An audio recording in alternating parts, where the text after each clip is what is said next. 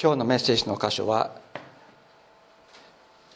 ルカの福音書第8章1節から18節。ルカの福音書第8章1節から18節。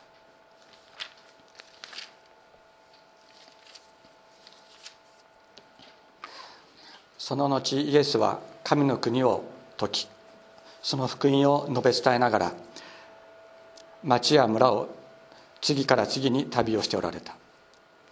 十二弟子もお供をした。また悪霊や病気を治していただいた女たちすなわち七つの悪霊を追い出していただいたマグダラの女と呼ばれるマリア。自分の財産を持って彼らに仕えているヘロデの羊クーザの妻ヨハンナスザンナその他大勢の女たちも一緒であった。さて大勢の人の群れが集まりまた方々の町からも人々が身元にやってきたのでイエスは例えを用いて話された。種をまく人が種まきに出かけた。まいている時道端に落ちた種があった。すると人に踏みつけられ空の鳥がそれを食べてしまった。また別の種は岩の上に落ち生え出たが水分がなかったので枯れてしまった。また別の種は茨の真ん中に落ちた。ところが茨も一緒に生え出てそれを押し塞いでしまった。また別の種は余市に落ち生え出て100倍の実を結んだ。イエスはこれらのことを話しながら聞く耳のある者は聞きなさいと叫ばれた。さて弟子たちはこの例えがどんな意味かをイエスに尋ねた。そこでイエスは言われた。あなた方には神の国の奥義を知ることが許されているが他の者には例えで話します。彼らが見ていても見えず聞いていても悟らないためです。この例えの意味はこうです。種は神の言葉です。道端に落ちるとはこういう人たちのことです。御言葉を聞いたが後から悪魔がやってきて彼らが信じて救われることがないようにその人たちの心から御言葉を持ち去ってしまうのです。岩の上に落ちるとはこういう人たちのことです。聞いた途端時には喜んで御言葉を受け入れるが根がないのでしばらくは信じていても試練の時になると身を引いてしまうのです。茨の中に落ちるとはこういう人たちのことです。御言葉を聞きはしたがとかくしているうちにこの世の心遣いや富や快楽によって塞がれて身が熟すまでにならないのです。しかし良い位置に落ちるとはこういう人たちのことです。正しい良い心で御言葉を聞くとそれをしっかりと守りよく耐えて身を結ばせるのです。明かりをつけてからそれを器で隠したり寝台の下に置いたりするものはありません。食台の上に置きます。入ってくる人々にその光が見えるようになるためです。隠れているものであらわになるものはなく秘密にされているもので知られずまた現れないものはありません。だから聞き方に注意しなさい。というのは持っている人はさらに与えられ持たない人は持っていると思っているものまでも取り上げられるからです。今日の箇所はあの種まきの例えとしてよく知られて知られている箇所であります、えー、古今東西ですね。あのもう西洋も東洋も昔も今も、えー、種に関する、えー、いろいろなお話というのはたくさんあります。日本だとサルカニ合戦とかっていうのがありますね。ですから西洋の方だとジャックと豆の木というのがあって。またあのもうそれほど新しくありませんけども私たちが子どもの頃でしょうか。もう少し後でしょうか、えー、中川美恵子という人が書いた本の中には「空色の種」というのがあります、まあ、いずれの場合もですね最初は種はつまらないもの小さいつまらないものとして登場してそのその種から大きく育って大きくなるというふうに話はこう続いていくわけです。イエス様はこの種まきの例えということを例えをお話になったんですけどもこれは一体どういうような意味を持った話であったのか。私たちはそのことを今日あのイエス様の言葉に耳を傾けたいと思います。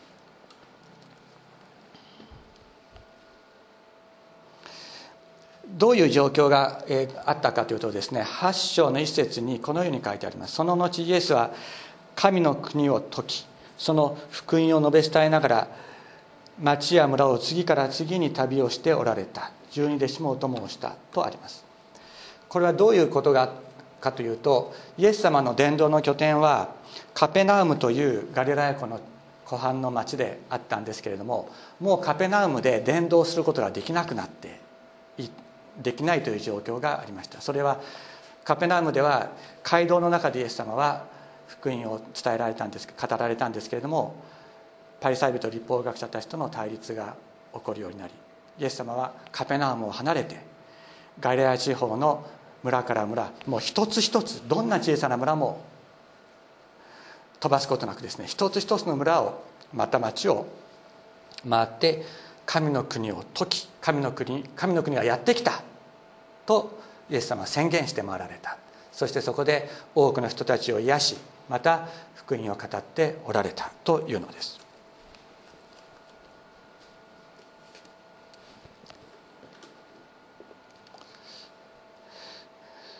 ですからその多くの村々でまた町々全てのですね村々村々町々で、え、旅をしながら、え、福音を語られたのでそのイエス様の話を聞いた人たちが集まってきたというわけです。そこでさて大勢の人の群れが集まりまた方々の町からも人々が身元にやってきたのでイエスは例えを用いて話されたとあります。大勢の人の群れこれは群衆という言葉で何度も話してますけどもオクロスという言葉です。でオクロスというのは、えー、神の民ラオスと対比される言葉。神様がもうこれ私の民であると宣言してくださっている者たち。これはラオスという言葉で言われてるんですけどもオクロスというのは信じる者もいれば信じない者もいる。そういう雑多な人の群れのことをオクロスと言いますが、えー、そういう人たちがこう集まってきたわけです。中には興味本位で集まってきた人たちもいたはずです。あの野じ馬のようにですね集まっていた人たちも中にはいた。もちろんイエス様の言葉を求めてやってきてる人たちもいました。そこでイエス様は例えを用いて話されたと言われます。皆さん例えって何でしょうか？ここにま辞書的な意味を書いておきました。もうちょっと考えていただいてもよかったんですけども例えというのは一般的な原理や原則を分かりやすく説明するために身近なものを例として出す。それが例えですね。違いますか？例えばとか言うんですよ人が一生懸命話をしてて分からなかったら例えばとか言うじゃないですか。それは人が分からないと思った時た時に具体的に話をする。それが例えです。そうするとですね皆さんどう思いますか？ここでイエス様がお話になった種まきの例えっていうのは分かりやすかったんでしょうか？実は分か全く分かんなかったわけで。弟子たちも全く分かんなかった。分かんなかったから後でイエス様あれはどういう意味なんですか？とご質問したわけです。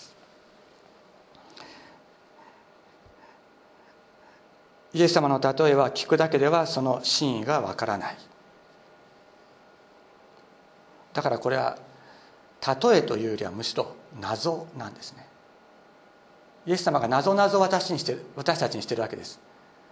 他の例えばマタイの福音書では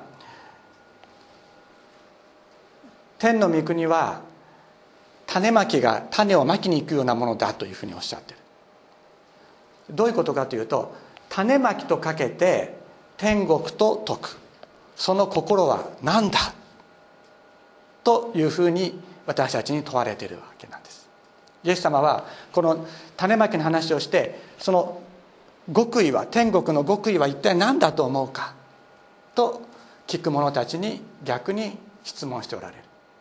で分からなかった弟子たちは聞けたんですね。でイエス様と関係がある者たちはことができた。そこにあのイエス様との関係を持っていることの重要性があると私たちは思います。でそうですね。今言った通りです。種まき種まきとかけて神の国と解く。その心は何だ。今あの何て言うんでしたっけ。えーと、ねずっちっていう人がいますね。何とかとかけて何とかと解く。その心はっていう、えー、多分そのねずっちさんでもこれは解けないと私は思います。解けないと思います。イエス様でなければ解くことができない謎ミステリーですね。奥義が語られている。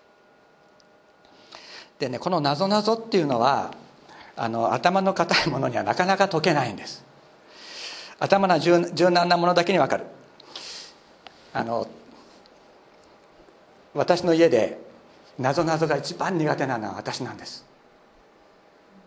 であのいつだったかな？なぞなぞだけじゃなくてクイズもそうなんですけども、えー、まだ子供たちがうちにいるいていた時にですね4人全員で家族4人全員でテレビを見てて日本人の何だったっけ知能検査みたいなのやってたんですよ。それで中にはなぞなぞみたいなのも出てくるんです。でそうすると私は全くダメでしたね。私が4人の中で一番良かったのは空間認識。この図形をぐるぐる回してこういうふうにしたらどういうふうに見えますかみたいなのは私は一番よくできるんですけどだけどなぞなぞみたいなものになってくると全くわからない。頭が硬いんです。でもなぞなぞっていうのは分かる人はすぐ分かるんですね。今もクイズ番組全盛期で、まあ、何曜日にテレビをつけてもなぞなぞどっかでやってますけれどもやってますけれども分かる人にはどんどん分かる。分から分からない人には全然分からない、まあ、それが謎というものです。まあ、こういうふうに理解すると、えー、イエス様がですねあのさっきの聖書の後の方で言われた持っているものはさらに与えられ持たないものは持っていると思ってるものまで取り去られるというふうに言われたことが実はよくわかるこのイエス様の謎はですね自分の思いというものに満たされているものにはわからないものである。イエス様の心に自分の心を合わせようとする者はさらに神様の奥義神様の言葉が分かるようになるんだけれども自分の思いに凝り固まっているものは分かっていると思っていることさえ分からなくなってしまうとイエス様はおっしゃってる、まあ、こういうイエス様が言われた例えというのがこれ実はイエス様が人間に与えられた謎謎謎なんだというふうに理解するならばイエス様がこういうふうにおっしゃっていることもよくわかるのではないかと思います。だからおっしゃるんです。だから聞き方に注意しなさい。どういうふうに聞くのか。聖書の言葉をどういうふうに聞くのか。注意しなければいけないと。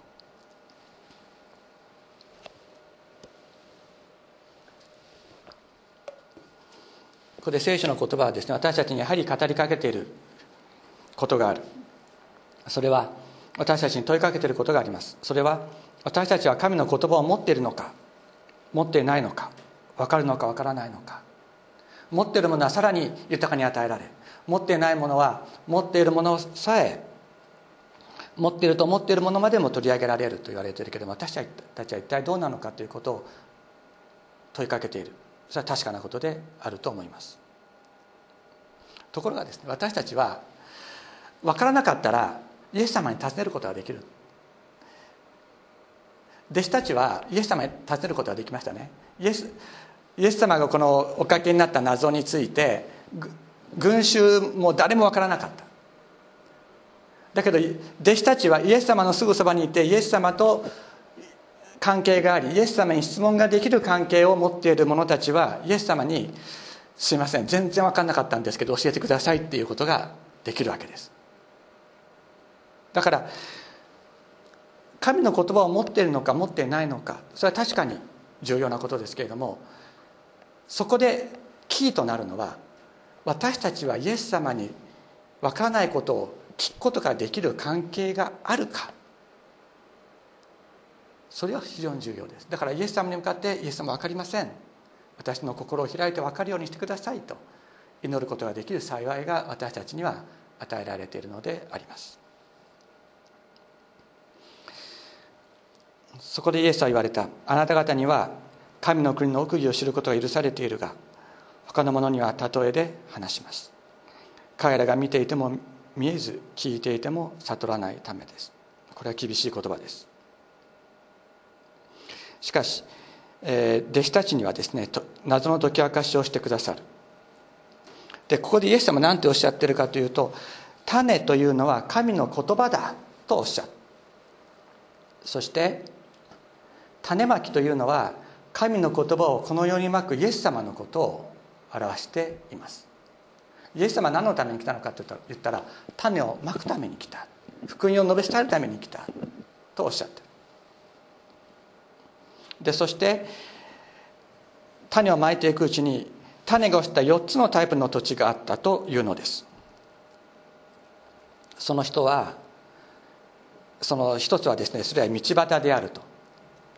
で聞いても心に残らない。サタンが種を奪い去ってしまう。奪い取ってしまう。そして2つ目は石地っていうのは石の上に、まあ、岩地の上にですね石石の上に薄くちょっと土があるけれどもあのちょっと、えー、根が出たかと思ったらすぐにあの枯れてしまうように。御言葉を聞いて喜んで受け入れるけれども試みに出会うと去っていく。それが礎である。でそれは御言葉が心の中実存の奥底に深く入っていないからだとおっしゃる。だからそういう人たちはですね自分の都合がいい時だけ信じるけれども自分が都合がいい時だけ信じるけれども迫害や困難というものが起こってきた時にやっぱり私関係なかったことにしますというふうになってしまうというわけです。で3つ目は茨の中であると。茨の土地であると。でその人たちは神の言葉を聞くけれども世の煩い世の富世の楽しみここにですね快楽って書いてありますね。快楽っていうとですねあのとても不道徳的なあの、えー、響きがするんですけどもそれほど不道徳なことを言ってるわけではありません。世の楽しみです。世の楽しみです。だから礼拝に行くよりも映画見に行った方が楽しいと。いうようなこともこの世の楽しみの中にこう含まれるわけです。神の言葉を聞くけれども世の煩いこれは重い煩いです。あれはどうしよう。もう重い煩いということに関してはあの若い時よりも年を取ってからの方が 大きくなります。もう私も今思い患っていることがあります。子供のことでねそういうことがあります。で世の富金持ちになりたいという思いやあるいは世の楽しみそれが神の言葉を塞ぐだからそういう茨の中茨の土地っていうのはどういうことかというと自分の思いの実現が第一であって神様は第二神様は第三というの高慢な思いのことを表しているわけです。でこれこういう高慢に満たされている場合には実を結ばせることはないとイエス様はおっしゃる。で4つ目の土地というのは正しい良い心で、えー、御言葉を聞きそれをしっかりと守りよく耐えて実を結ばせるものだ。聞いて悟る心が与えられている。そうすると心の中で神の言葉が発芽して成長する。成長を始める。そしてそういう神の言葉は悪魔によって奪わされる奪われることもない。で心が柔軟だから御言葉の種が心の奥底にまで根を伸ばす。そして根と土がもう一体となる。もう長根を伸ばした土っていうのは引き抜くとですね土がいっぱいついてますね。あの上もう根が出たばっかりのやつは抜いても根っこしか土はついてきません。今私あのコスモスの苗植えてるんですけど種植えてあのコスモス育ててるんですけどもあのこんなちっちゃいやつはひょいと抜くと土なんかついてきませんね。もうそのままスポッと抜けます。だけど大きく育った草木は抜抜けません。なかなか。もう根が土と一体になってるからです。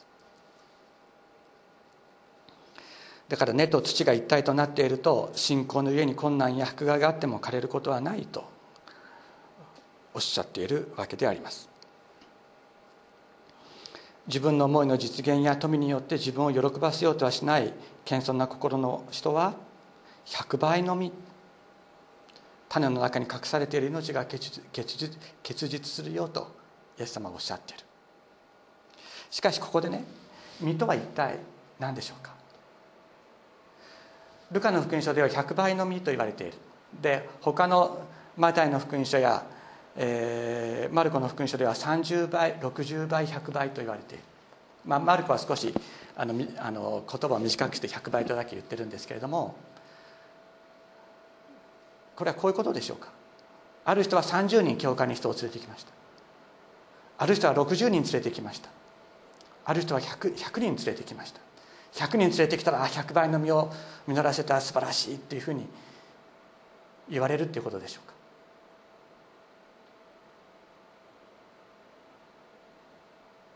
皆さんどう思いますか？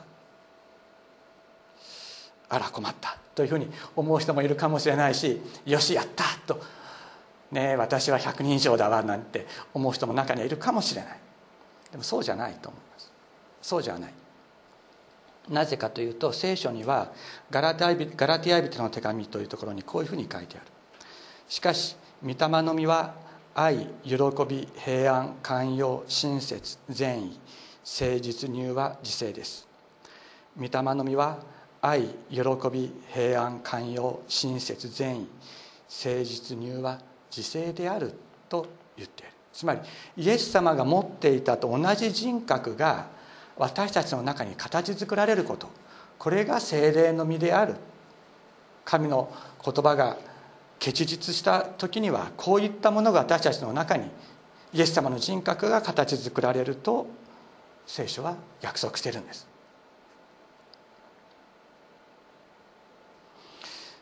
さて皆さん 4, 種類の土地があってそして3種類の土地にまかれた種は実を結ばせることがなく一つの土地だけ良い土地だけに良い土地に落ちた種だけが実を結んだでこのことは間違いなくあの裁きと救いについて語られている場所でありますそのことは間違いがありません神の言葉を聞いて実を結ばせる者はというのはそれは救いが与えられるということですそれに対して神の言葉が与えられたのに実を結ばない者たちは滅びるということを言っている。それは間違いのないことです。しかしだからといってですね聖書がそのように問いかけていることについて私たちは短絡的に考えてはいけない。例えば以前礼拝に来て聖書の言葉を聞いてそして弓道の生活を始めようと思っていた人たちが来なくなることがあります。あるいはもっと先先まで進んで洗礼を受けたんだけれども洗礼は受けたけれどもその後教会を去って今どういう生き方をしているか全く分からなくなってしまっているという人たちもいる。じゃあそういう人たちについてああのその最初のタイプの人はあれは神の言葉が悪魔に取られたんだ。2番目の人たちはあれは岩地なんだ。でこの人は茨。あの人は岩地。この人は道端。というふうに言うことを神様私たちに求めてるんだろうか。神様私が私たちがそのようにして人を裁き判断して生きていくことを私たちに求めてるんでしょうか。ここ読み誤ったらそういうことになってしまうんです。そうではありません。絶対にそうではありません。私たちは一体どの土地なんでしょうか。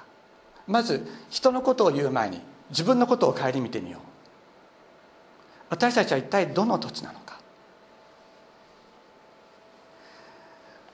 どうして神様は石地にも岩地にも茨の中にも良い土地の中にも全ての中に種をまいたんでしょうか。良い種実を実らせるためだけだであれば初めから良い土地にだけまけばいいんです。どうして神様は道端にもまいたんでしょうか。石地にまいたんでしょうか。茨の中にまいたんでしょうか。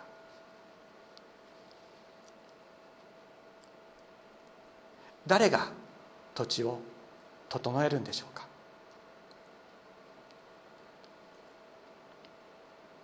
誰が太陽を昇らせ雨を降らせるのか？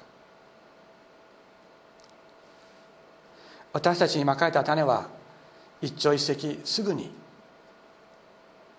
実を実らせるんでしょうか？どうしたらそのイエス様の人格というものは私たちの中に結実していくのか？こういうようなことを一つ一つこう私たちは考えていかなければいけない。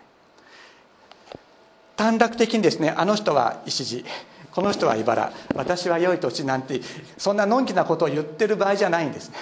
そんなことのそんなのんきなことを言ってるのんきなというかそんな短絡的なですねあのことでは聖書の言葉を本当に理解することはできない。むしろここで私が今問題として挙げたようなこと一つ一つについて一つ一つ私たちは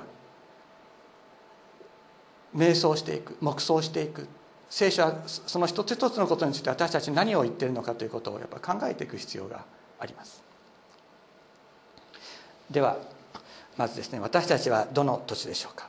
ちょっと胸を胸に手を当てて考えてみたいと思うんです。私はどの土地か。私は私はどの土地でしょうか。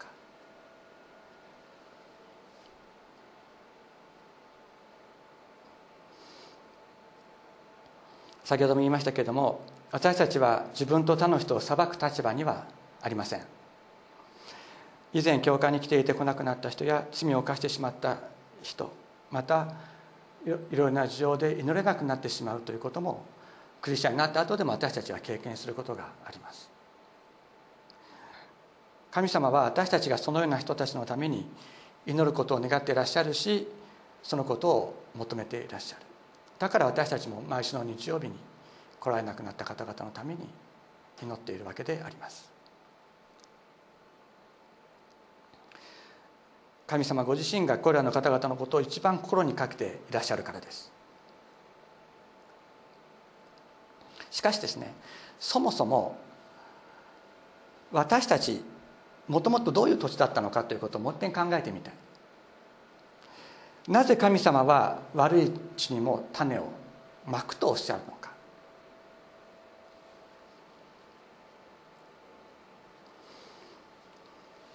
パレスチナではですねあの種はこういうふうにあのまくそうです。こう種まきが種持ってですねこう種をまきながら畑を歩いていって、ま、まいた後にあの耕すそうです。まいた後に耕すそうです。だから石地に落ちる種もあるわけです。いろんなところに落ちる種がある。しかし神様が耕すと耕されるわけですけれども初めから良い土地っていうのはあったんでしょうか？私あのガーデニングを趣味としております。あのまだうちに来ていらっしゃらない方々はぜひ来ていただきたいんで見ていただきたいんですが家を建てて庭にをきれいな庭にしたいと思った。でちょっと掘ったらもうコンクリートの塊がボコボコ出てくるんです。だからあのすぐにいろんな植物とか植えられなかったですね。ちょっとほんのちょっと掘っただけでこんな塊の大きなコンクリートの塊がボコボコ出てきて今でもあの出てくることがあります。初めからいい庭なんかできないんです。最初は石を取って雑草を抜いてそしてそうやってきれいに整えてからじゃないとそういう庭はできない。畑も同じです。初めから畑だった土地なんてないんです。どうですか？そうだと思います。この地上に農耕が始まった時に初めから畑だったところあったでしょうか？ないんです。荒れ地だったんです。茨が生えていたんです。石がゴロゴロしてたんです。そういうところを人は石をどかし岩をどかし雑草を抜き茨を抜いてそして良い土地を整えた。そのように神の言葉を巻いてくださるっていう時に初めから良い土地があったというはイエス様はおっしゃってないと私は思う。皆さんどう思いますか？良い土地を作られるのもイエス様なんです。だから今の自分の状況今自分はいろいろあって苦しい苦しい状況になってしまってクリスチャンなんだけども聖書を読むこともできない祈ることもできない状況になってしまうということはあります。そういう時に神様はあなたを裁いていないのです。そして他の人も裁いていらっしゃらないんです。その人たちの土地の中から石を取り除き雑草を抜いてそしてその人たちの心の中に良い土地を作ろうとしていらっしゃるのが神様であるのです。私たちそれぞれの中に4つの土地というのは混在していると思います。一番分かりやすいのはねあ一番でもないかもしれないけれども、えーと、御言葉を聞いてもすぐに悪魔がそれを取り去ってしまうっていうの皆さんクリスチャンになった後でも経験しますよ。礼拝に来ました。で礼拝に来てメッセージを聞いたはずなんだけど夕方になってから「えー、今日どういなんどういうメッセージだったかな」ともう忘れてしまってるってことはありえるわありえるわけです。であの家族の人にですね「今日どういうメッセージだった?」って聞かれて「うーんごめんちょっと忘れちゃった」ってことはあります。私もありました。で私はですね自分で喋ってるにもかかわらず先週のメ先週何を話したか覚えてないことがあります、まあ、それほどですねあの聞いた言葉が心に残るということが本当にそれは奇跡的なことであるんですね。また私たちはあのやっぱり自分の都合がいいように神様も考えてほしいと。思う傾向がクリスチャンになった後でもある。また自分の思いが実現することがですねあの一番いいことだというふうに思うこともあるわけです。だから聖書の言葉を聞いて神様の言葉を聞いて喜んでそれを大切にしようという思いとすぐ忘れてしまう私とですねやっぱりね神様はそういうふうに言っても自分はこういうふうに思ってるんだよねっていう思いとですねいろんなことがこう混在しているのが私たちじゃないでしょうか。その一つ一つに神様の手がこう入っていく。そのことを私たちは心に覚えたいと思います。そもそもですねイエス様の弟子たちも初めから良い土地だったんでしょうか。どうでしょう。高慢でね人の上に立つことだけ考えている。彼らはそうだったんです。誰が一番偉いんですか？私たちの中で。このグループの中で一番偉いのは誰ですか？私ですか？あの人ですか？そういうことを考えてた。またイエス様にお話を聞いても全然分かんなかった。心に残らなかったということもあった。そしてイエス様の十字架を前に逃げ出してイエス様を否定したのが弟子たちであった。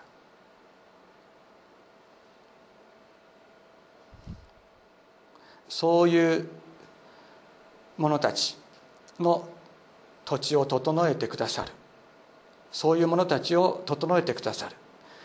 石を取り除き雑草を抜き茨を抜き害虫から守ってくださる方がいる。このことを私たちは本当に告白しながら生きていきたいのです。今日一緒に読んだヨハネの福音書第15章1節。こういう言葉があります。私は誠のブドウの木。私の父は農夫であるとイエス様はおっしゃいました。農夫が土地を整えるのです。父なる神様が石を取り除き雑草を抜き茨を抜き害虫から私たちを守ってくださる。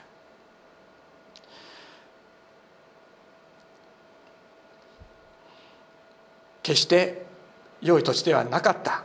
私たち一人一人です。私です。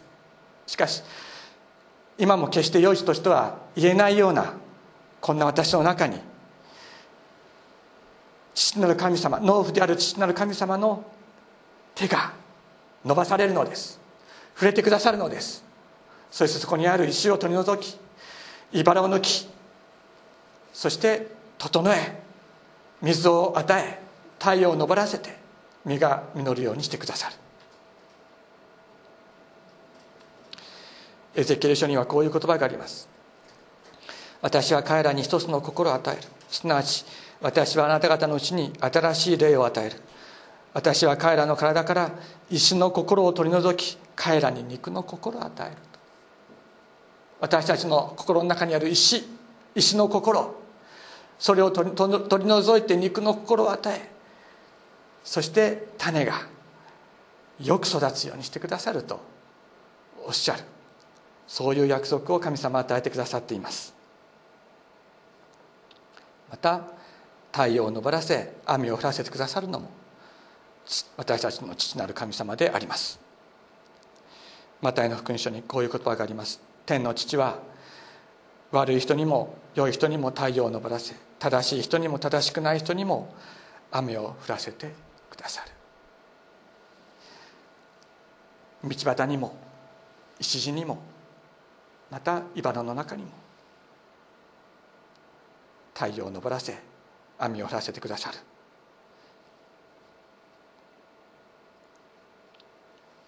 そしてですね私たちにまかれた種というのは一朝一夕にねもうすぐに実が実るかといったらそんなことはない。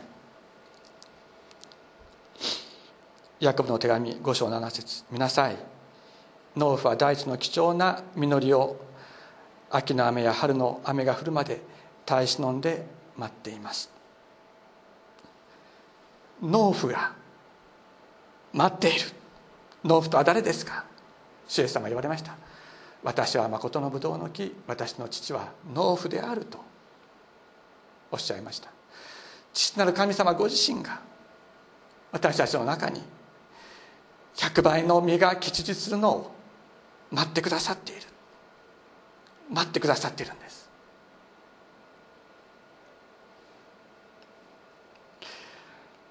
そして実が実らないものをなかなか実が実らないものを待ってくださっている神様がいます。これはですねサルカニ合戦のあのカニとは違います。もう早く芽を出せ柿の種出さなきゃハサミでちょん切るぞっていうふうにサルカニ合戦のカニは言うんだけども神様はそうおっしゃらないんです。聖書の中にこういう言葉がある。これはルカの福音書です。ルカの福音書13章6節。イエスはこのような例えを話された。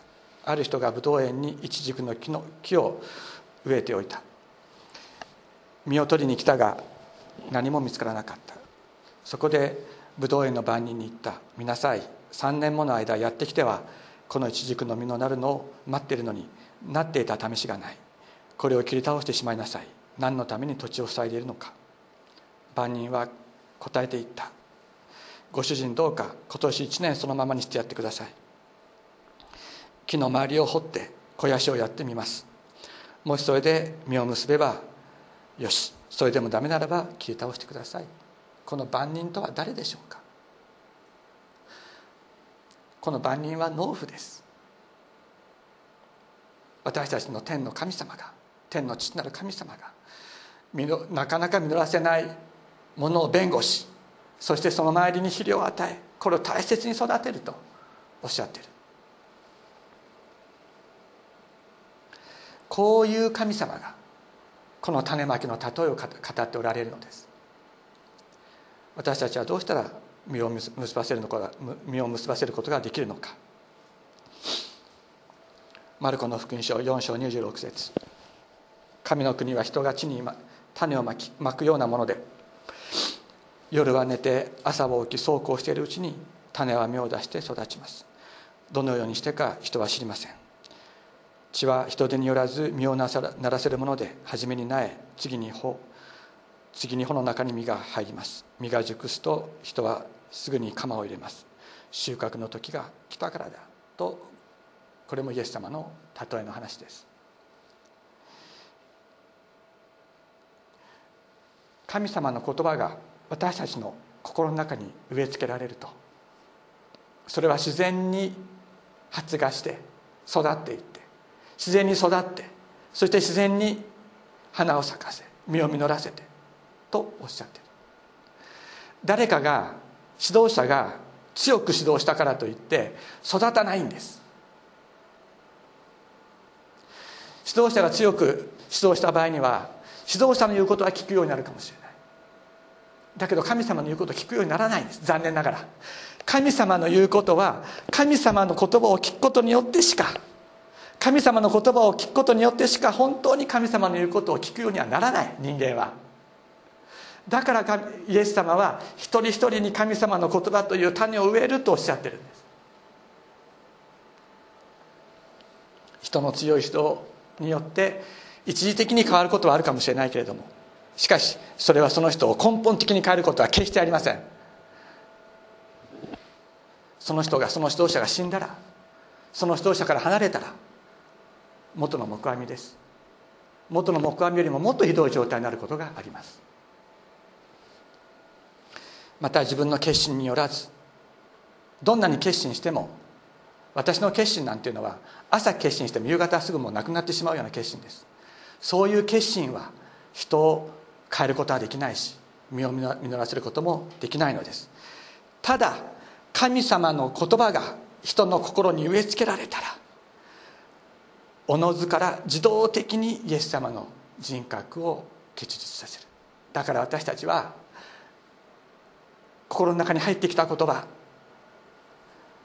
一つでもいい。その一つでもいいからその言葉を大切にしたいのです。そこから神様の芽が出て神様の茎が出て神様の花が咲いて神様の芽が実が実るのです。ここに私たちの希望があります。私たちの努力ではないんです。人の指導ではないんです。イエス様の言葉神の言葉自体に結実する力がある。そして私たちは神様の言葉を受け入れることができるように神様私たちを作ってくださった。聖書は言っています。神は人人を土の塵から大地の塵から作った土から作ったとおっしゃってる。そのなぜ土から作ったのか。そこに神様の種を植えるためです。神様の種がその土に植え付けられたらそこにイエス様の姿が結実する。神様はそのように私たちを救ってくださいました。だから私たちは希望を持ちたい。私たちはもともとどういう年だったのか。それが今どのように変えられてきたのかまたこれから変えられていくのか。誰が私たちを変える力を持っているのか私たちではありません。また私たちの指導者でもありません。私たちの主である主であり神であるイエス・キリストただ一人であります。教会にしばらく来なくなったあの人はどうなるんでしょうか。あの人も神様の見ての中にあるのです。神様はその人たちの中に手を伸ばし石を取り除き茨を抜いて植えた種を育てようとしていらっしゃる。私たちはそのことを本当に告白していきたい。そのことを本当に希望を持ってイエス様あなたはそうなさってくださいますねと言いながら祈っていきたいのです。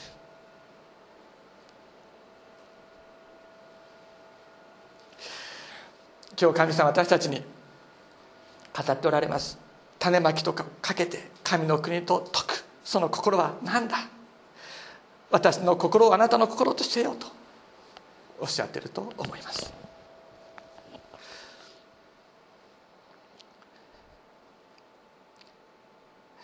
裁きと救いの中に働くイエス様の恵みの奥義は何でしょうか？確かに最終的に裁きと救いというのは分かれる分かれるものです。しかし短絡的に考えてはいけません。そこに至るまでに神様どんなに大きなことを多くのことを私たちにしてくださるのか。私たちをどれだけ愛して耕してくださるのか。どれだけ水を与えてくださるのか。どれだけ種を与えてくださるのか。与えてくださる神様。この方の恵みに信頼していく時に私たちは本当に神様の大きな栄光と働きを見るでしょう。私たちの中にイエス様の姿が身を実らせていくことと信じております。お祈りをしましょう。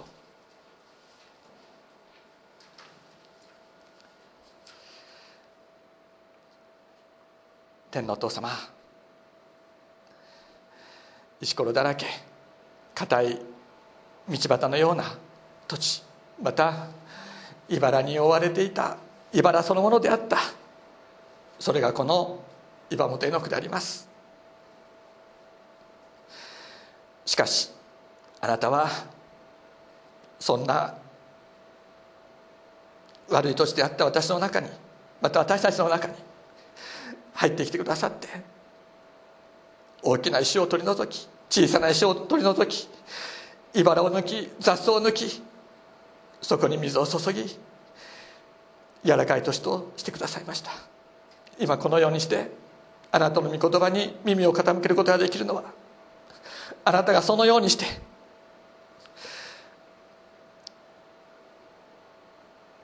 悪い土地を整えてくださったからであります。主イエス様今ここに与えられたこの種を大切にすることを教えてください。これを大切にして生きることができるように私たちを助け導いてください。あなたが日々与えてくださる命の水と温かい光を受けながら本当にこの命の種が大きく育ってあなたの人格を表すものとなるようにこの土の上に土の器の中にあなたの人格が結実していきますようにどうぞあなたがお導きください。どうぞ一人一人の中に与えられているあなたの言葉を私たち一人一人が尊重し大切にすることができるように一人一人の中に与えられている種に私たちが信頼することができるようお互いの関係をもお導きくださいますようお願いします。感謝して尊いイエス様のお名前によってお祈りいたします。アメン